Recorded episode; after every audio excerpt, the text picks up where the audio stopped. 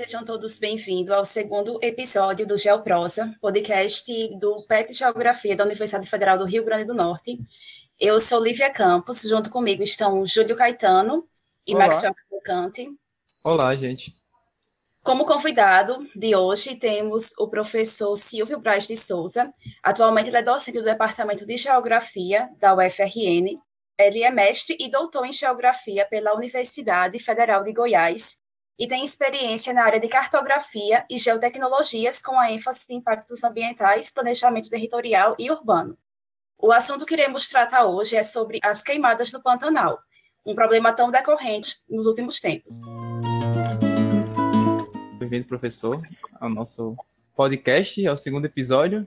Para dar início a esse debate, eu vou fazer uma breve apresentação sobre o que é o Pantanal, para os ouvintes que ainda não saibam, e o porquê ele é tão importante?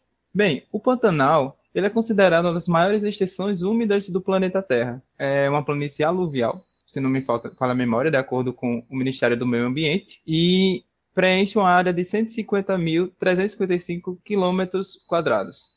O Pantanal ele sofre influência direta de três grandes biomas, que é o Cerrado, a Amazônia e a Mata Atlântica. No Pantanal, a gente pode encontrar diversas espécies de animais e de plantas. É um bioma extremamente complexo e rico. Para quem ainda não sabe o que é bioma, bioma, de acordo com o IBGE, significa um conjunto de vida vegetal e animal constituído pelo agrupamentos de tipo de vegetação contíguos e que podem ser identificados em nível regional, com condições de geologia e clima semelhantes, e que, historicamente, sofrem o mesmo processo de formação de paisagem. E com isso, com essa breve introdução sobre o Pantanal, nós vamos dar início à questão, o foco né, do, desse debate, que é a questão das queimadas.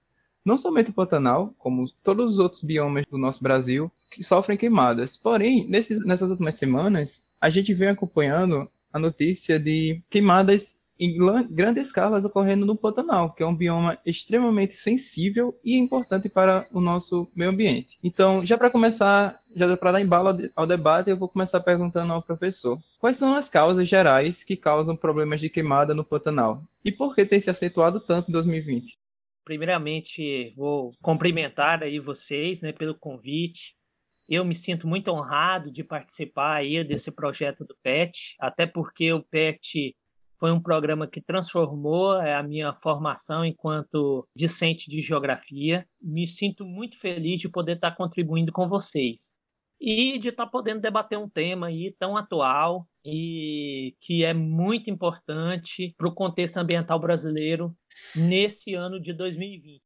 Veja bem, as queimadas, elas têm causas naturais e causas antrópicas. As uhum. causas antrópicas são aquelas é, que são, são, são fruto da ação do, dos seres humanos. É, basicamente, como causas naturais, a gente tem as descargas elétricas, que são os raios, que atingem ali um combustível, uma biomassa seca e você tem início aí a, a um incêndio, né, um incêndio florestal. E uhum. também há pessoas e pesquisadores que acreditam na teoria de uma combustão espontânea. O que seria a combustão espontânea? Quando a gente tem a vegetação seca, principalmente em solos rochosos, e um calor excessivo, e essa biomassa em condições é, muito muito fáceis de, de entrar em, em, combustão, ela, ela inicia o fogo de forma naturalmente. Há também um detalhe que é bom a gente citar, que no caso do Pantanal, várias, várias informações, o comportamento do fogo no bioma, é, vem mostrando que em 2020 as principais causas do, do, dos incêndios florestais são antrópicas principalmente por conta de evidências quanto ao número de focos de calor que têm sido identificados no bioma. Outra questão que é importante comentar e que influencia nessa questão é, do fogo em 2020 no Pantanal é a sazonalidade climática do bioma. Então, a gente tem é, uma época seca e uma época úmida. Tá? Em observação de séries temporais e dados de precipitação, é, o bioma Pantanal ele é seco principalmente entre maio e agosto. Então, entre maio e agosto, nós temos aí a maior probabilidade de ocorrência de incêndios. No entanto, a gente vem observando incêndios que ultrapassam esse recorte temporal. Setembro ainda é um mês seco no Pantanal, mas essa grande ocorrência de fogo mostra que esse fogo é desenvolvido principalmente por causas antrópicas, por diversos motivos. Além disso, porque esse fogo ele ele está sendo bastante acentuado em 2020. Em 2020 a gente vive um, um ambiente excepcionalmente seco no Pantanal. É, sempre nós temos entre maio e agosto é, uma estação seca no bioma Pantanal, mas em 2020 essa seca ela é muito mais pronunciada, principalmente porque há evidências de que os processos que estão acontecendo na Amazônia têm influenciado o clima no Pantanal, no Cerrado, né, e em outras regiões do país. E quando a gente tem esse ambiente extremamente seco no Pantanal, como o Pantanal, e você já avisou no início aqui da, da nossa gravação, né?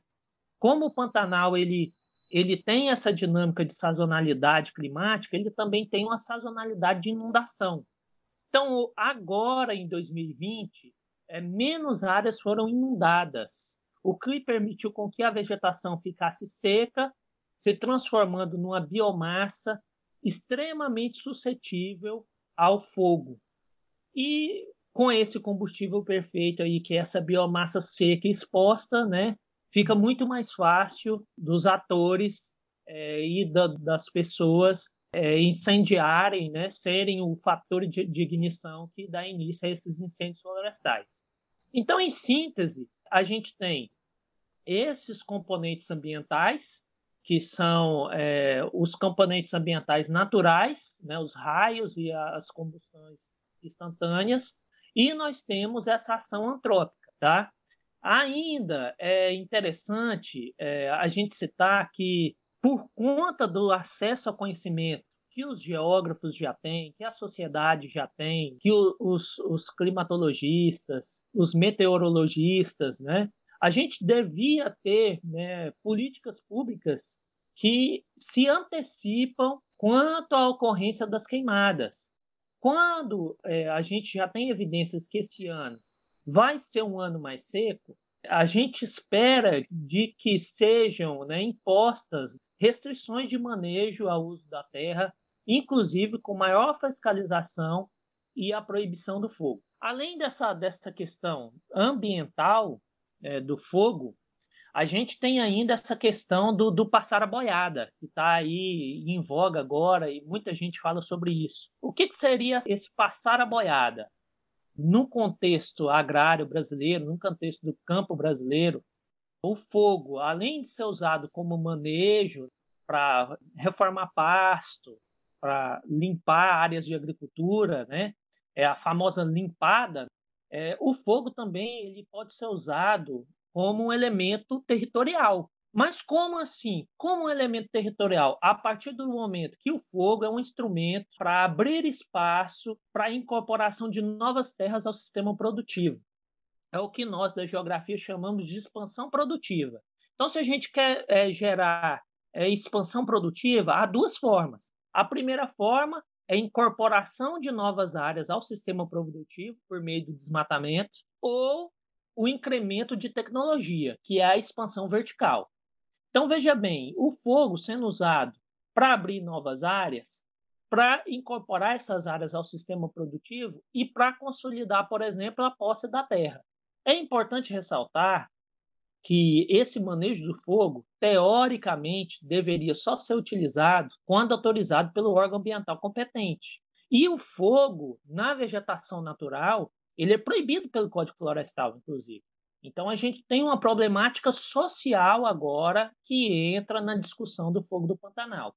Outra questão que influencia muito na ocorrência das queimadas no Pantanal em 2020 é uma coisa que nós já estamos acostumados no contexto do Brasil e que nós aqui no Nordeste né, passamos por isso há pouco tempo, que é a demora de resposta do poder público. Então, é, diversas autoridades ambientais brasileiras, diversas é, organizações não governamentais diversos pesquisadores vêm citando que o poder público demorou a dar resposta à questão do fogo no Pantanal. E isso é muito similar ao que aconteceu aqui no Nordeste com o vazamento de óleo no mar que impactou as nossas praias, por exemplo. Então, há um atraso do poder público na intervenção para o controle das queimadas. E como a gente tem um ambiente que já está suscetível a ser queimado, se essa queimada não é controlada rapidamente, a chance de controlar essa queimada se torna praticamente impossível. A única coisa que pode frear o processo de incêndio florestal são chuvas. A partir de um certo ponto, o homem não tem condição de fazer mais nada, tá? Além disso, tem um background aí, um, um pano de fundo, é, que também já já está decifrado pelas cabeças pensantes do Brasil, que é um desmonte do Instituto Brasileiro de Meio Ambiente e Recursos Naturais, o IBAMA, um desmonte bastante acentuado, que inclusive diminuiu o ritmo de fiscalização em todos os lugares do Brasil, inclusive no Pantanal. E a gente vem assistido né, na mídia, é, no Diário Oficial da União, centenas né, de, de decretos, centenas de, de, de normativas né, relacionadas ao tema meio ambiente, na qual grande parte delas tenta mudar o entendimento da legislação brasileira. Então, é, a gente vive um problema muito grande também nesse sentido. Então, resumindo, a gente tem tanto esse componente ambiental quanto um componente social no que diz respeito às queimadas no Pantanal no ano de 2020. Já pegando o gancho nisso que você falou, né, nessa junção de, de elementos que coincidiram né, para que essa infeliz realidade esteja ocorrendo já há meses no Pantanal, que é a questão tanto natural, que é um período seco, quanto a questão do desmonte de fiscalização e desse, desse incentivo, não, não é nem incentivo, mas meio que a demora do, do, do poder, do poder público, público né? exatamente, para poder impedir que essas queimadas ocorram. E isso está sendo refletido em números. A cada dia que passa, são, os, os dados são bem claros. De acordo com a CNN Brasil, Somente no mês de setembro foi contabilizado 6.048 focos de incêndio no Pantanal, sendo que em agosto tinha sido registrado 5.993 pontos de calor. Esses dados são, são levantados pelo INPE, que logo logo falaremos um pouco sobre ele, para quem não conhece. E tudo isso representa o conflito pela terra, o conflito pela utilização ou não do, de, do espaço terrestre, que é, é, aí onde entra a geografia principalmente, né? Nesse debate, né? Dessa contradição, que é o homem, natureza, o homem, o meio ambiente, o homem, a sociedade. Relacionando essa questão dos do, conflitos pelo uso da terra, qual é essa principal relação do, da sociedade e do Estado com a natureza? Qual a relação disso com a queimada no Pantanal hoje em dia? Tá certo, né? É, sobre os, os conflitos no uso da terra, que você disse. Exatamente, é. Olha só, para a gente falar dessa questão do, do, de conflitos, a gente tem que fazer um passeio pela, pela geografia humana, né? um passeio pela geografia física. Explicar conflitos não é fácil, tá? Sim, com certeza. Até porque no Brasil a gente tem aí múltiplos atores, hum. múltiplos hum. interesses. Então é, é uma coisa, é um tema muito complicado e muito difícil de debater, mas a gente vai tentar, tá? É, okay. Para entender esses conflitos de uso e cobertura na terra no Brasil, então a gente vai fazer um passeio conceitual sobre alguns, alguns elementos da geografia agrária que são importantes para que a gente possa compreender é, o espaço agrário brasileiro atual, que é fruto de um processo. Então, olha só, inicialmente a gente tem que. Tem muita gente que relaciona o termo, o, o termo uso e cobertura da terra com cartografia, com geoprocessamento, com sensoriamento remoto. Isso é um engano. Quem escreve sobre uso e cobertura da Terra, ele está escrevendo sobre dinâmicas sociais, porque o uso e cobertura da Terra nada mais é do que a materialização das relações sociais no espaço. Então veja só, toda ocupação tem uma função social e serve a interesses de pessoas ou de grupos econômicos. Tá? Uhum. Então a gente tem o uso e cobertura da terra como uma manifestação de interesses. Além disso, é importante ressaltar que os atores que estão no campo brasileiro são influenciados pela regulamentação do campo, uhum. bem como pelas características ambientais. E o meio ambiente, como vocês sabem, ele, ele tem potencialidades e tem fragilidades. Portanto, é uma trama que envolve ambiente, atores e as nossas leis, que configuram o uso da terra no Brasil. Entendido isso, passamos para uma dimensão conceitual do que é renda da terra. Porque todas as manifestações de interesse no campo brasileiro são função da renda da terra.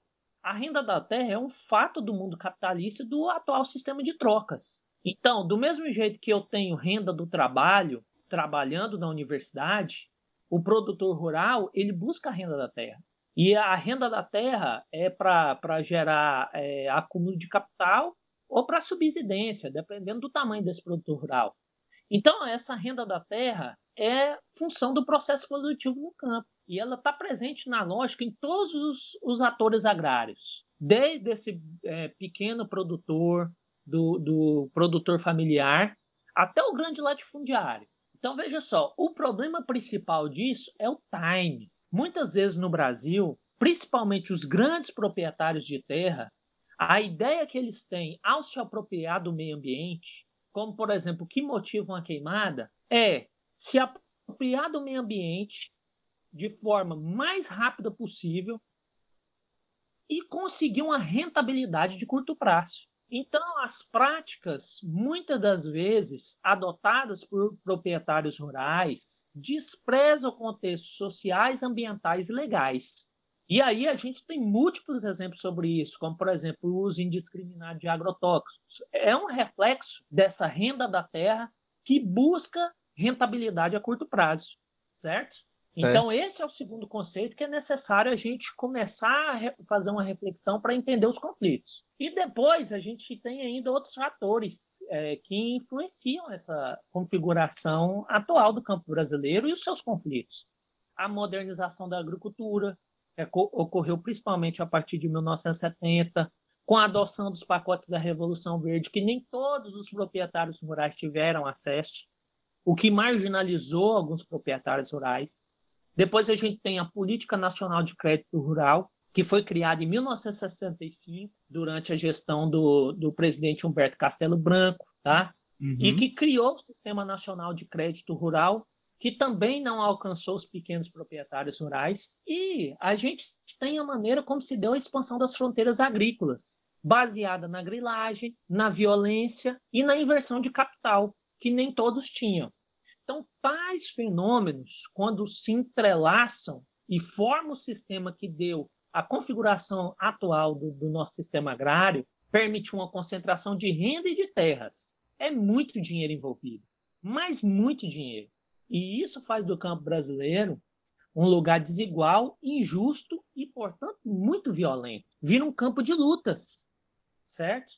Então, é, as queimadas no Pantanal são reflexo desse contexto conturbado do espaço agrário brasileiro. Elas, como a gente já discutiu, elas não são predominantemente de origem natural. E elas são utilizadas como forma de manifestação territorial de uma pequena parcela de proprietários rurais que não tem compromisso social com o Brasil, com a população, com o meio ambiente. Por quê?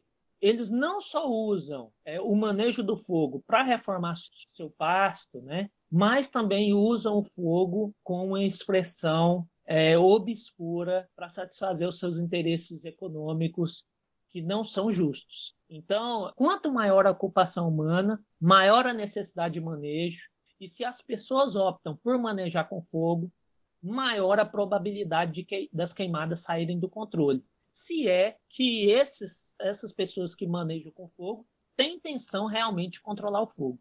Certo. Eu acho que, que é isso, que essa é a relação dos conflitos com as queimadas no Pantanal.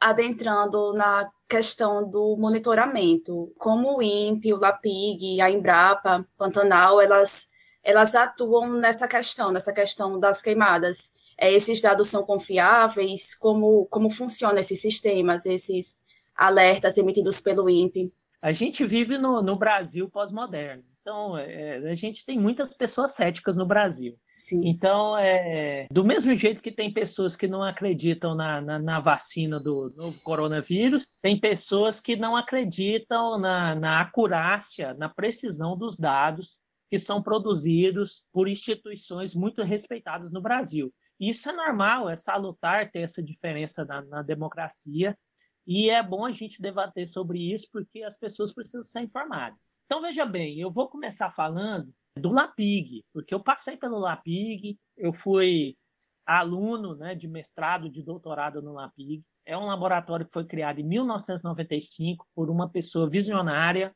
que chama Laerte Guimarães Ferreira Júnior. É um professor exemplar, um ser humano maravilhoso, e ele conseguiu, com muito trabalho, criar um laboratório que é referência internacional em pesquisas usando é, sensoriamento remoto, geoprocessamento, é, então é, é, muito bom poder falar desse lugar. Então, lá no LAPIG existem vários grupos, né? E cada grupo é, se dedica a estudos sobre um, um, determinado tema. Tem um grupo de pastagem, tem um grupo que estuda cerrado, e lá tem um núcleo que estuda incêndios florestais, que é o NEPEF, né? que é o Grupo de Estudos e Pesquisas de Ciência do Fogo que foi criado pela professora Noeli Ribeiro, que é a coordenadora desse núcleo, uma professora também muito muito respeitada e que desenvolve um ótimo trabalho.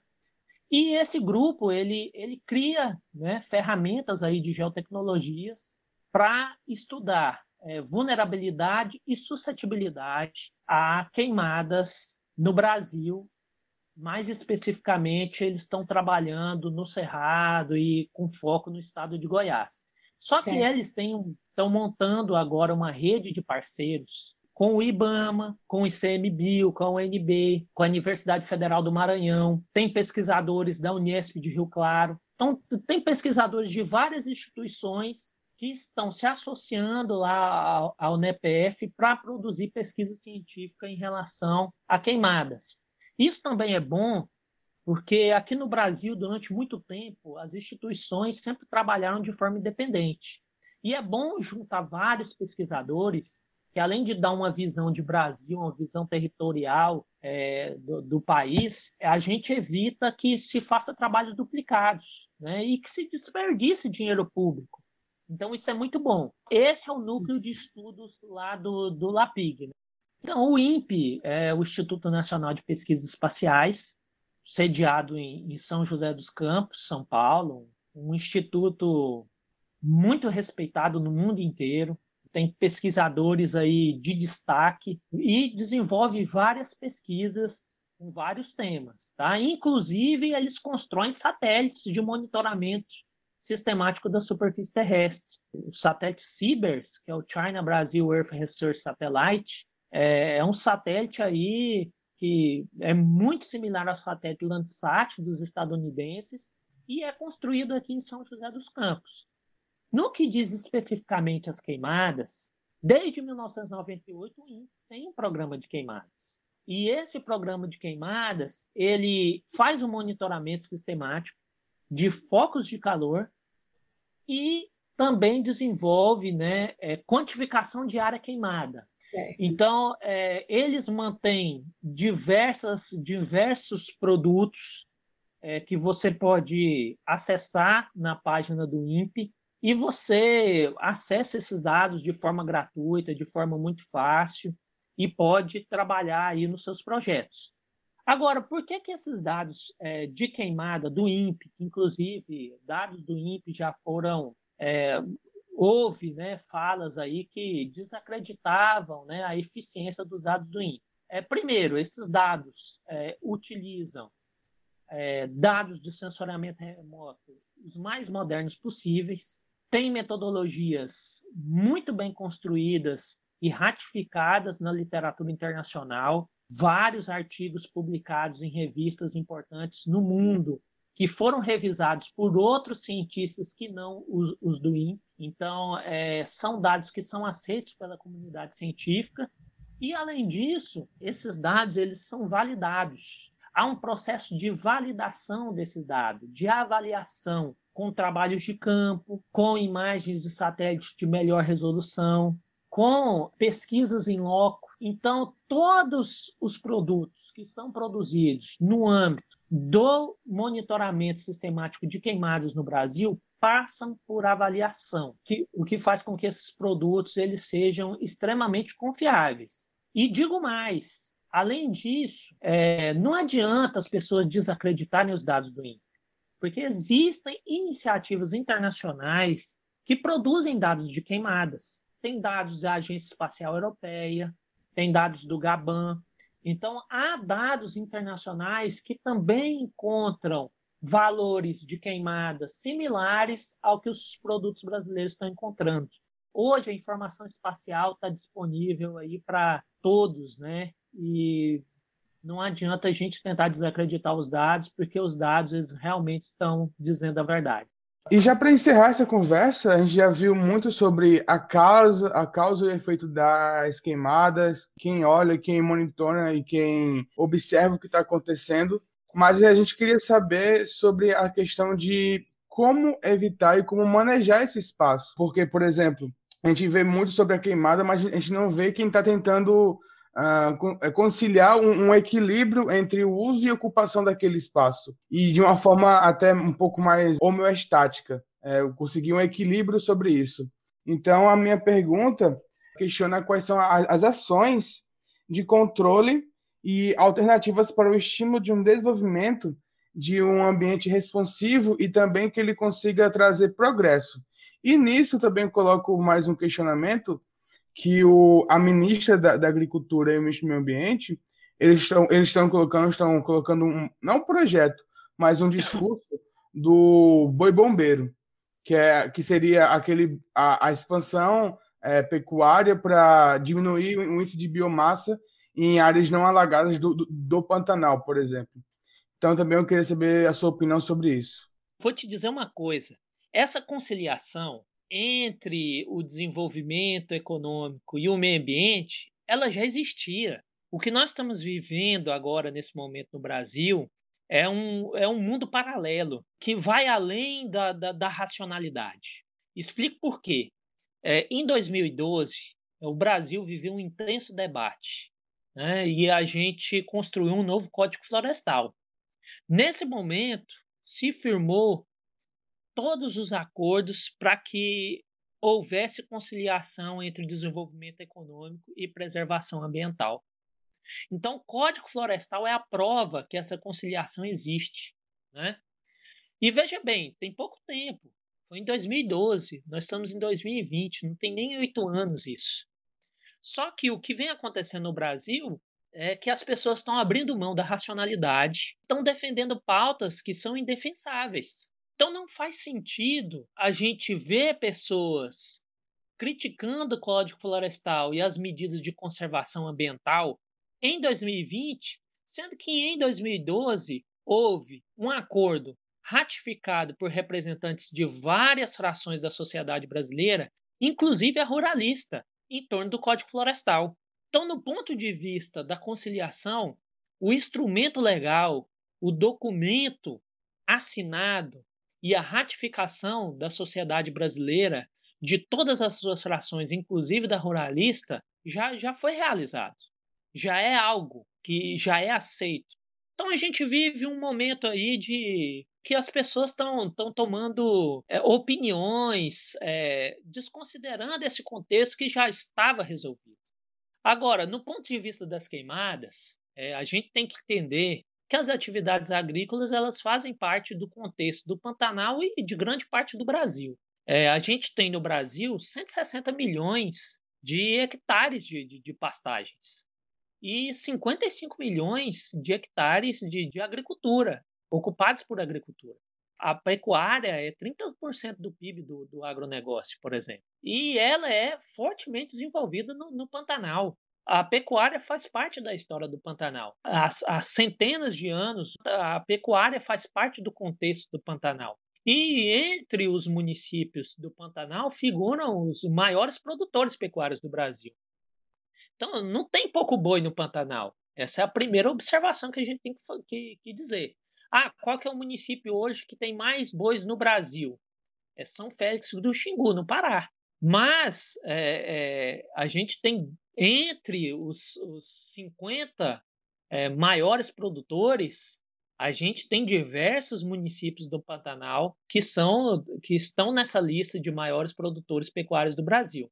Então, é, o que, que a gente tem que fazer? É voltar a trilhar esse caminho da conciliação entre a produção agrícola e o meio ambiente e deixar de lado esses discursos eloquentes, esses discursos irracionais, esses, essas fábulas do boi bombeiro, é, essa, essa, essas, essas alegações que não contribuem de fato né, para a manutenção de uma atividade agrícola responsável e produtiva. Porque é, um dos maiores déficits que nós temos no ponto de vista da produção pecuária é a qualidade das nossas pastagens. Um outro, outro debate que a gente tem que, que levar é a intensificação pecuária. Lembra daquele papo lá da expansão vertical e horizontal? A gente tem que fazer a, a expansão vertical. O que, que, é isso? É produzir mais numa área menor. Então, por exemplo, se a pessoa é, é, produzia é, com uma cabeça por hectare, como é que a gente pode preparar o ambiente é, e melhorar geneticamente os nossos bovinos para que a gente consiga produzir 1,6 é, bovinos por hectare? Então, a discussão que a gente tem que ter é uma, é uma discussão sobre tecnologia. Então, é, essa é uma das questões que a gente tem que focar quando a gente está falando de pecuária no Brasil e pecuária no Pantanal. Então, é, veja bem, fora isso, eu acredito que a gente tem que aplicar com mais severidade a lei de crimes ambientais e até repensar a pena de reclusão para quem usa o fogo de forma irresponsável. Porque o fogo tem um poder de destruição muito maior do que a gente pensa quando a gente faz uma reflexão sobre as questões ambientais. Quando a gente vai ver as questões do fogo no Pantanal, a gente vê foto de animais, né? A gente, mas tem outras discussões que vão além disso, o que é pior. Por exemplo, quando se usa fogo de forma inadequada e provoca queimadas, como as que estão acontecendo lá no Pantanal, além da gente afetar o meio ambiente, o recurso hídrico, o solo, a gente está é, destruindo também a renda das famílias, a renda da população, que vive principalmente de atividades que são ligadas ao setor ambiental. Então, veja bem, é, a gente compromete a renda dos pescadores num contexto de queimada. Então, é, é, há várias discussões que a gente tem que, que, que, fazer no ponto de vista da lei de, de crimes ambientais o que é o inverso do que tem sido feito nos últimos tempos. A gente vê esse, essa, esse grande discurso de, de flexibilização das leis ambientais. Para além disso, a gente ainda tem implicações penais. Né? O Código Penal prevê que quem utiliza, é, por exemplo, fogo de forma irresponsável, afetando a vida animal, o meio ambiente, a, a vida de populações, ele está cometendo um crime que não é só um crime ambiental. Então a gente tem que, que gerar essa reflexão aí para que nós consigamos trazer de volta o fortalecimento desse discurso da conciliação entre a produção econômica, entre o desenvolvimento econômico e a conservação ambiental. E isso é muito importante para nós no ponto de vista do capitalismo brasileiro, porque essa atitude de destruição do meio ambiente é anticapitalista. É, os países fora do Brasil, os nossos clientes, né, os países que compram os nossos produtos agrícolas, eles têm um compromisso com a preservação ambiental. E isso né, é, dificulta a comercialização dos produtos brasileiros no exterior. Então, é, a gente tem muitas implicações e não dá para flexibilizar. Realmente, a gente tem que, que conduzir né, essa agenda para o retorno dessa conciliação aí entre o meio ambiente e o desenvolvimento econômico. Muito obrigado, professor. Realmente é uma discussão que deve ser é, mantida e que a gente consiga, de fato, conseguir esse equilíbrio de uma vez por todas. Vamos confiar daí. 2020 está ruim, mas em breve coisas melhores virão, pode ter certeza. Nós agradecemos muito a sua presença, professor Silvio. É, foi muito importante a sua fala é, nessa questão de compreender um pouco mais sobre as queimadas do Pantanal, quais são as causas, as consequências, como o geoprocessamento atua nessa questão do monitoramento dos dados. É, também entender essa, essa relação entre, entre o homem e o meio, então, nós agradecemos muito sua presença, foi realmente muito importante. Ok, muito obrigado aí pelo convite. Um abraço aí pro, pro meu companheiro aí de jornada, professor Dozena, aí fazendo uma ótima tutoria do grupo PET Geografia UFRN. E finalizando realmente o podcast, agradecemos também é, a presença de todos vocês. Pedimos para seguir nas nossas redes sociais, PetGel UFRN. Lá nós postamos os episódios tanto do podcast quanto as outras atividades desenvolvidas. Muito obrigado a todos os ouvintes e até a próxima, gente. Tchau, tchau. Tchau, gente. Até a próxima.